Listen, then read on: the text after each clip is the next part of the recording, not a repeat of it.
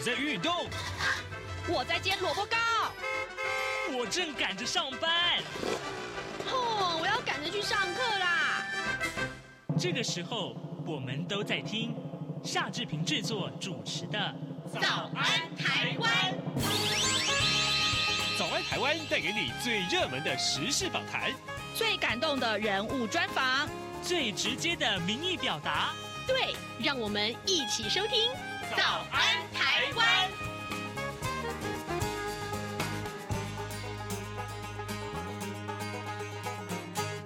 安台湾，我是夏志平。今天是二零二三年的六月二十六号，星期一。今天呢，志平持续要为您探讨性骚扰这个话题啊。不同的是呢，我们要从心理治疗的层面去切入。马上，请您收听今天的访谈单元。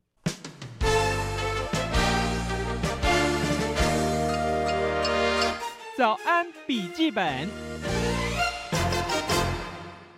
这里是中央广播电台台湾之音，您所收听的节目是《早安台湾》，我是夏志平，各位听众。呃，过去这段时间以来，有关于性骚扰这个话题啊，可以说是很多报章杂志上、呃，社群媒体上大家最热门去探讨的话题。我们之前呢，曾经有过受访者来一块儿讨论它的政治效应啊，我们也曾经来看一看，呃，对于防治性骚扰的这个社会运动啊，大概是怎么样去进行的。我们曾经从这个法律的角度来看一看。这个受害者啊，跟加害者，呃，面对法律的处理，他们有什么样的一些，不管是惩罚也好，或者是呃，可以怎么样走法律途径，这些都在我们的探讨范围。但今天呢，志平非常荣幸为您邀请到一位贵宾，他来到节目当中，我们要从呃探讨心理层面的角度去切入，怎么样可以帮助受害者从那个伤痛里面复原过来？我想这是每一个。呃，被性骚扰的人啊，他心里面的不舒服，一定要走出那个阴影来。让我先来介绍一下我们今天的受访者，他是咨商社工师 Ethan。哎，Ethan，早安。早安，赵老师你好。是，谢谢，谢谢你来到节目当中啊。呃，我我先来跟听众讲一下，其实，在报章杂志上，如果读到说啊，被性骚扰的人当下他的心情就是震惊啊，要么就是愤怒。还有更多人就写到说，他事后想想，是不是自己言行上做了什么事啊？你说了什么话呀？或者是你今天穿着是不是故意就让人家想骚扰你啊？呃，才会让让对方有做做出这些个举动来。那被害者这样的委屈，伊森，我想先请教你。他的委屈该怎么样去自我克服？嗯，我觉得这个题目是蛮好的，而且蛮常见的哈。那从一个就是从事心理智商的人员来讲的话，我觉得有时候我们必须要去思考到，我们在看到这件事情从一个被害者的角度来看的话，我们事实上要先给自己做一点心理建设。嗯，那这个意思就是说，这事实是真的吗？真的是因为我的言行，因为我的穿着。让我成为了让我成为了吸吸引别人犯罪的对象吗？嗯、那这个这个意思就是说，我们我们是不是太容易去拥有一个所谓的被害者心态了？那这个意思是什么呢？这个责任真的是我的吗？或者是说，本来这件事情性骚扰它等于是犯罪了，这样的所谓的犯罪的话，就是有人侵犯了另外一个一位的权利。那今天我身为一个我的权利被侵犯者，那为什么责任是落在我头上呢？嗯，这并不是一个很可以解释的部分，但可能是因为我们在亚洲社会里面成长，我们很习惯的话去检讨自己，而甚至当事情当我的权利受损的时候，难不成我们还在检讨自己吗？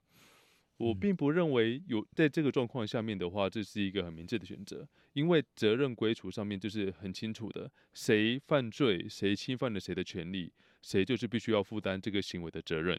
讲回来的话，不管是我怎么样的穿着，我都不，我我的权利都还在，我就是拥有不被侵犯的权利，这就是我的自由，并不会因为我的行为穿着打扮，所以我我被侵犯了。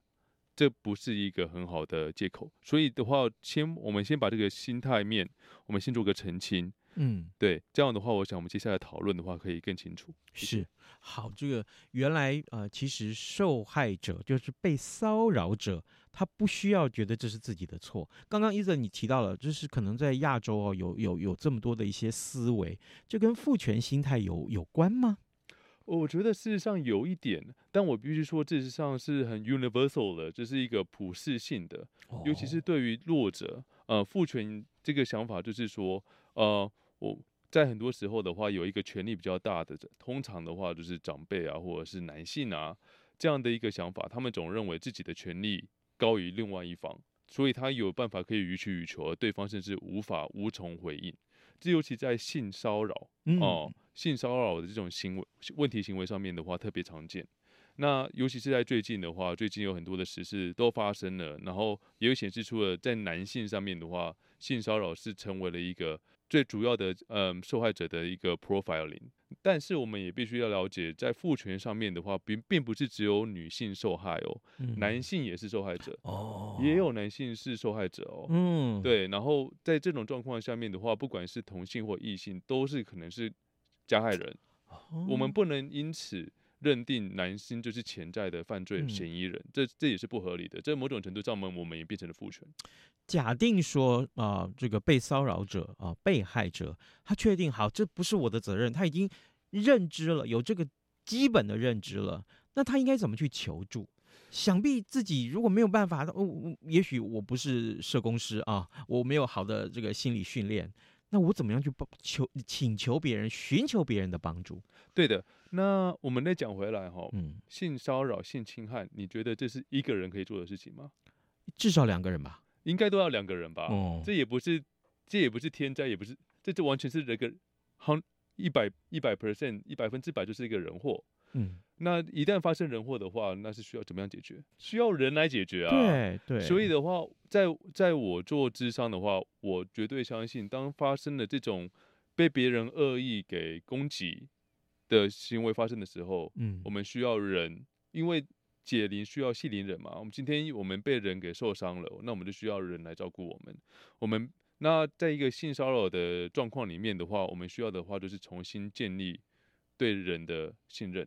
因为很简单嘛，今天的话，一旦被被攻击了，不管是性性犯罪的受害者，或者是性骚扰的受害者，我们都已经丧失了对人的信任了。我们无法再相信会不会下面出现的那一位人，那个男生会不会一样也会攻击我？嗯，对。那如果是这样子的话，我们是不是需要一些帮助来帮助我们重新建立信任，让我们可以重新的话去相信说。对，我遇到一个坏人了，坏男人了，不代表接下来我遇到的九十九个男人，他们都是坏男人。嗯，嗯，那所以的话，重新建筑建立信任是一个，就是做做智商的话，我们强调的一个一个新的概念。我们同时这是第一点，然后第二点的话，我们也必须要了解到，就算我今天成为了受害者，我也不是自己一个人的。嗯哼，这句话的意思是说，我们觉得这件事情很糟糕，但是。我们也只是，我们也并不是这这历史上面唯一一个被性侵害或被性骚扰的人。嗯嗯、有我在我的身边，可能我以前不知道，但是一定有人也是过来人，也有人经历过那么痛痛苦的事情，所以我并不是孤苦无依的。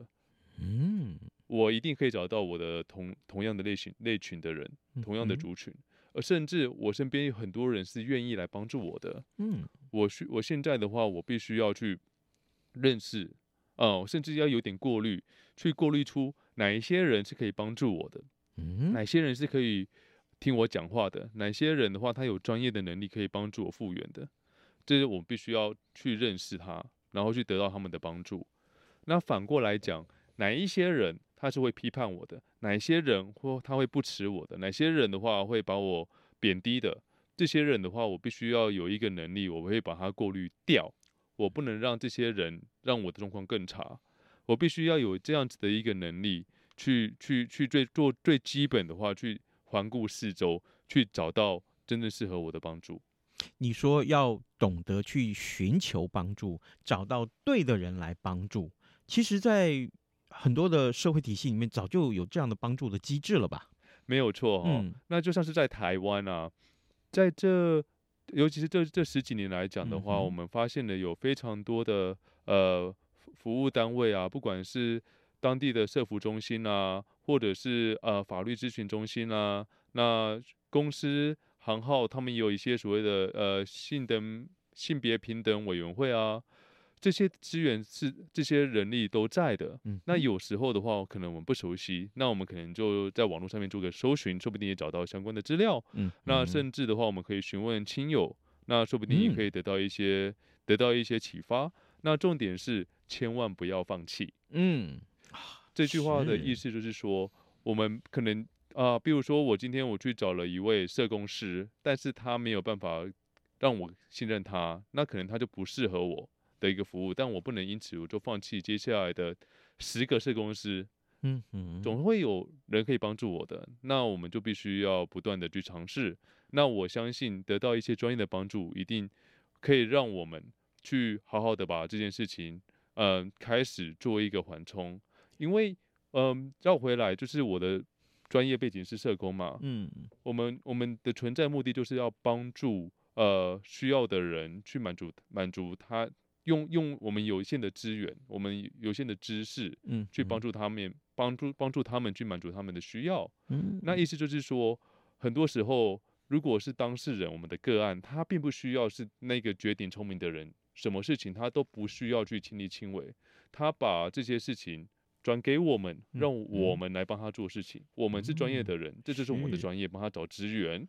帮他帮他找知识，帮他帮助他了解他的状况，去帮助他。嗯，所以的话，我会建议哦，去寻找一位专业的社工师哦，那他有办法可以提供你的，让你把这件事情在处理上面更顺心。如意、嗯。好的，各位听众，今天早上之平呢为您邀请到资商社工师 Ethan，那么请啊、呃、他呢在节目中，我们从啊这个探讨心理层面的角度切入哦，特别强调我们今天探讨的角度跟过去我们讨论性骚扰这件事情的角度都不太一样啊。为什么呢？因为显然受害者心里面如果有阴影的话，他必须要从那个阴影里面走出来。可是，如果走不出来怎么办？Ethan，我想接下来请教你，就是有没有被害者万一走不出来，就一直忧郁着啊？他走不出来，他他即便是别人寻求帮助，那帮助也没有效啊？或者说，呃，他会不会转变成下一个加害者？有这样的情况吗？对啊，这是一个还蛮让人难过的状况啊。嗯，因为我们当然都希望就是。被害者啊，他如果可以的话，他可以让自己变成一个更好的样子嘛。嗯。但是我们也知道，在现实生活当中啊，很多人就被困住了。哦，这件事情发生了之后，他们就掉到一个比较比较不好的幽谷里面。那他们可能就困在那边，没有办法走出来。那在从我的嗯专业训练里面的话，我必须说，嗯，在很多时候啊，我们不能期待结果。什么时候我们会走出走出走出这个幽谷，看到这个光明？嗯哼，很多时候的话，每个人的状况都不一样的。那很多时候的话，每个人的需要在每个阶段是不一样的，嗯嗯，所以我们才会需要有专业的，不管是社工师或者职场师，在不同的阶段里面，透过他们的专业来给予他们不同阶段的满足。嗯，对。那第二个问题是不是说，嗯，会不会？这些人就忧郁一辈子。嗯，对对，这好像会可能，但是我们也想一想啊，难道忧郁的人他们就注定这生就得不到幸福吗？当然不是啊，当然不是啊。嗯，在每一个阶段上面的话，没有人都知不知道明天会发生什么事情啊。嗯嗯，而且很多时候，忧郁忧郁本身就是一个很大的题目。我只能说，如果这件事情就是像我讲的。是因为被被人的恶意造成的，那我们就是需要透过更多的信任跟人跟人群的连接，我们重新的透过这个方式，我们可以帮助他再起来，但我们不能预期他哪一天会起来。嗯，对，是是。然后那，那个加害者的部分呢？是的，万一他最后说，对，那我的言行不受控制，我就变成下一个我来。来来，这个骚扰别人，有没有这样的情况？哦，我我可能讲一下，我们以前有一，就这几年有一部还蛮红的台湾电影，叫做《无声》。嗯，嗯，就它基本上里面有一个桥段，就是设计的，就是曾经的被害者，嗯，他后来变成了一位加害者，去加害别人。哎，对，然后这也好像是一个真人真事改编的故事。嗯嗯嗯、然后我必须说，这嗯这这个东西在实物上面是真的会发生的哦。那我们可以理解的部分是，这个心在心理上面的话，它是可能的。就像是有人如果压力太大的时候，他可能会染上一些不好的习惯，比如说抽烟啊、酗酒啊。嗯这些东西，那如果他今天被受伤了，他他如果学会了伤害别人的方法，他会被变成加害人，这是有可能的。嗯，但但是这也只是可能之一而已。嗯我们不，我们不，我们就像是我可以问你，嗯你有办法预期接下来的十年里面谁会造成谁会是犯人吗？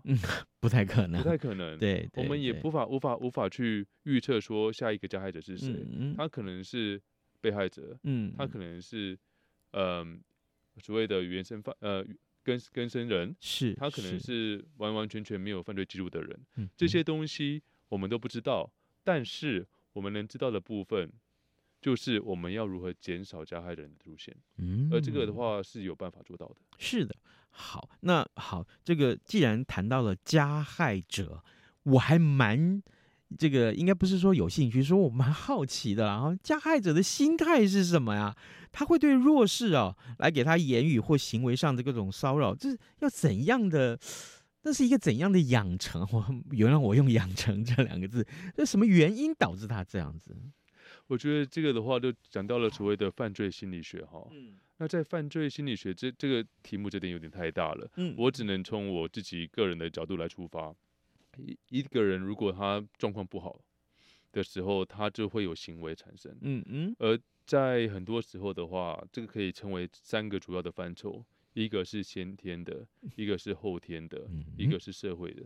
先天、后天、社会。对，嗯呃，英文的话会是 biopsychosocial factors，这个可能是所谓的生理的，或者心理的，或者社会性的因素导致这个人状况不好。嗯那加害，然后因此，当状况不好的时候，他就会用他的行为来满足他的需要。从一个加害者的角度来讲，他可能是他他可能就是有先天的问题，比如说他的身身体构造、脑内的荷尔蒙分分泌，嗯有可能是他后呃心理的状况，他的认知跟常人不同，或者是他的社会，他去有样学样学了一些不好的东西。哦所以的话，然后这些东西都会让他的行为嗯逾矩，嗯对不符合常态。是但是你也记得我讲到的文化的因素，嗯嗯嗯嗯嗯。在我们的这个社社会里面的话，权力是一个很是一个所谓的羞囊，嗯。尤其是对很多男性来讲，对，在这些人身上，他们觉得权力就是我可以对你欲取欲求，但是你不能回首。所以的话，在我的理解上面，很多的性骚扰发生，就是权力者在施展他的权力，然后去让别人，呃，让就范啊就范，这是一种权力的嗯展现跟权力的满足。这让我想到，就是 maybe 啊，可能就是这个，因为有不对等的关系，所以加害者就会用这种恐吓的方式，有没有？或者说，呃，哎，你要听话哦，接下来我要对你怎样怎样怎样，你不如果不听话啊，那对不起，你可能就得不到这份工作，或者说，好，以后我在工作上我要刁难你啊，老板常对员工也许有这样子的恐吓。就是刚刚你所说的这个话题，对，这就是我强调哦的所谓的认知、心理上面的哦一个问题。但但我们也知道，嗯呃，我们所期待的社会是什么样子？那我们是不是应该要去做一些改正，让让我们的社会可以活得就是让所有人更得到尊重，嗯嗯那权利更得到保护呢？好，各位听众，今天早上志平为您邀请到一位贵宾来到节目当中，他是资商社工师 Ethan。我们请 Ethan 呢在节目中，那、从这个探讨心理层面的角度切入啊，我们看一看，呃，被性骚扰的这一个呃受害者，其实他是需要走出那个困境的。但是呢，第一个我们刚刚一开始强调的是，他可以自己出来寻求帮助。但如果呃他寻求帮助了，但是这个呃帮助他的人并不是专业啊，那怎么办？他不想去找专业的人，他只想跟他身边的朋友哭诉这件事情。可是很抱歉啊，他身边的朋友可能不具有这个呃心理治疗的背景的话，啊，也许不像社工师这样，我们受过专业的训练了啊。那假定假定，呃，你是那个诉苦的对象，但是你并没有那个心理辅导的技巧，我想请教你。今天有人来帮来寻求我的，我帮忙他走出困境，但我没有受过训练的话，我该怎么办？我要掌握哪些原则，才才可以帮助他？好的，我觉得这题很棒哦。嗯、那我会列出几几点，然后跟大家做个讨论。嗯，第一点我觉得很重要，嗯，就是说要让对方知道我是，呃，比如说我的朋友是受害者，我让我的朋友知道我对。是跟你同边的，嗯嗯，而且这个、嗯、这件事情发生并不是你的错，嗯是，嗯哼，但是完全完全的接接受他，嗯嗯，而且表表现出我的善意跟支持，嗯、对我们甚至不用讲到同理，是。让他知道我的存在，就是我愿意支持你，我跟你是同边的，你并不是孤立无援的，嗯哼，然后我愿意在，我一直都在，如果你需要的话。你可以来找我，而且我相信你，嗯、这不是你的错。嗯嗯，最基本所谓的人与人之间的信任，在被害者当中，他们是会打疑问的。嗯、他因为他已经被侵犯了，他不懂，他对还有对谁还可以有信任感。而今天身为一个一般人，我们能给予最多的就是我跟他之间关系，我们是有信任感的。这样子的存在就本身就是一个支持。嗯哼，这是很重要的力量。OK OK，支持啊，就是呃接受啊，这是第一关。对，那接下来还有其他吗？第二个，嗯哼，同样重要的就是你要知道你能做到多少啊。嗯哼，对，今天如果今天你帮助一个落溺水的人，嗯哼，嗯，你绝对不能让自己也溺在水里面。对。你今天想要帮助一位受性侵害的人，你也不能被他困在性侵害的这件事情下面。嗯，这个是基本的道理。他已经受伤了，但是他并不是你的责任。你你的责任还是你的责任，他的责任还是他的责任。不管你们之间的关系，哦，是家人，是朋友，是伴侣，是亲子，这些东西。都要都都都必须要有一条分歧在，没有人可以为别人负责，没有人可以帮别人活下一生。嗯、你不可能去帮助一位性侵害的性侵害的受害者，帮他把这些接下来的人生都过完，这是不可能的。嗯嗯、你一定有你要做的事情，他也有他要做的事情，所以这条分所谓的人际界限，这个分级是很重要，而且是非常对彼此都好的，因为你在示范。如何为自己负责任？嗯嗯，为自己负责任。好，那下一步呢？再来的话，我们可以去帮助这一位呃受害者朋友。我们跟跟他说，可能在现阶段的话，你有什么需要吗？嗯，对，嗯嗯，我们来想一想，我可以帮助你什么？因为在很多时候的话，嗯。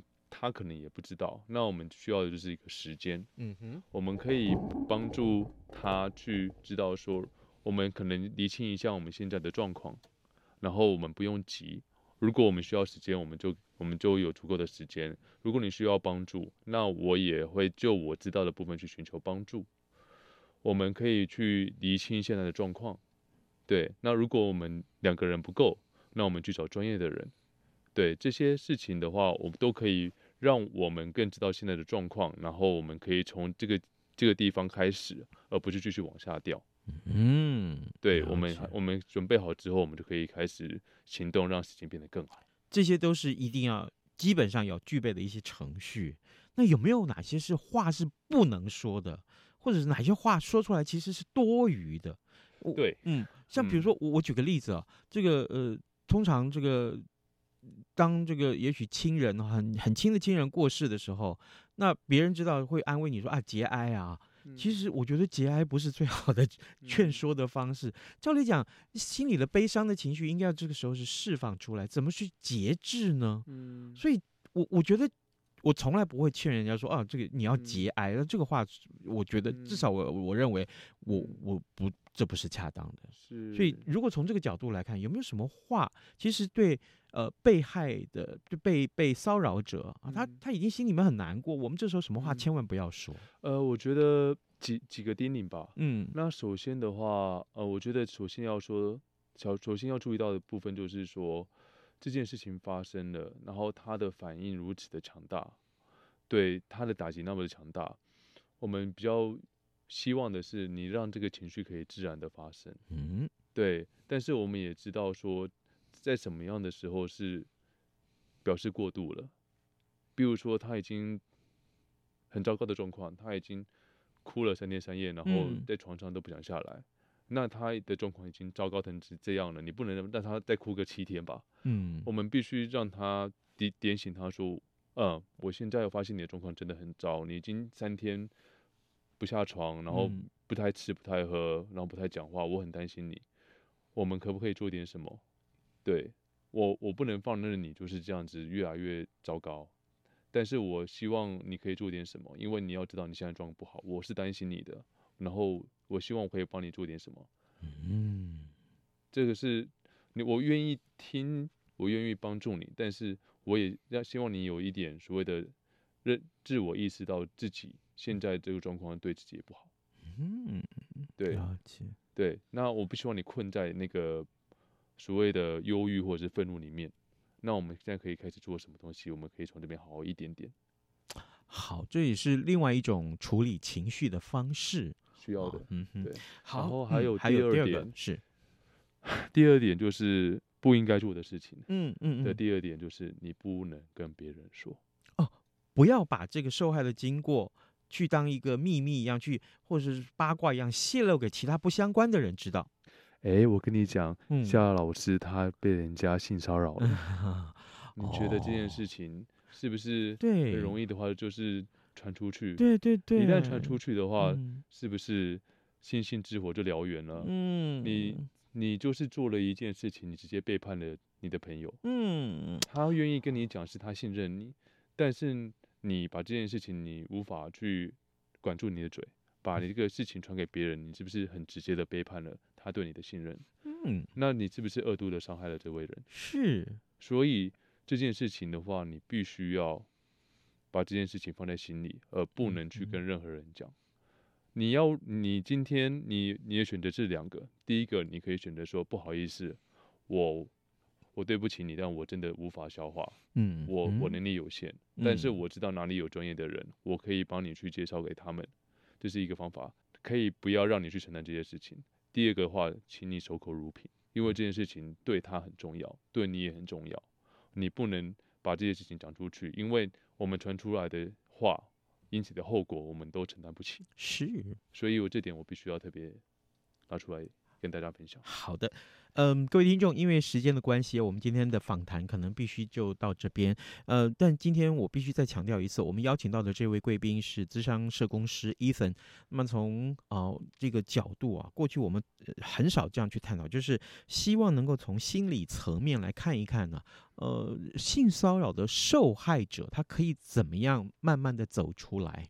呃，不管是他自己寻求帮助，或者是你就是他身边的朋友，你可以给他什么样的帮助？今天我们的受访者 Ethan 都说的非常清楚，这是他在工作上面的很多的经验。我们非常谢谢 Ethan 跟我们的分享，谢谢你，谢谢。谢谢。相逢自是有缘。自二零一三年开播至今的央广两岸 ING 节目，为了感谢听众朋友长期的收听与支持，现正举办相逢满十年两岸 ING 抽好礼活动。只要用一句话写出收听两岸 ING 节目的感想，并从活动的两个新闻时事选择题中任选一题作答且答对，就有机会抽到背包或机能一等好礼。详细参加办法，请上活动官网二零二三 ing dot rti dot org dot tw 二零二三 ing dot rti dot org dot tw 欢迎踊跃参加，好礼等着你。今天节目时间已经到了，谢谢您的收听，祝您有愉快的端午假期，咱们就下周一再见了，拜拜。嗯嗯早安，你好，欢迎光临。今天吃汉堡或三明治，加杯饮料，只要一个硬币。让你的一。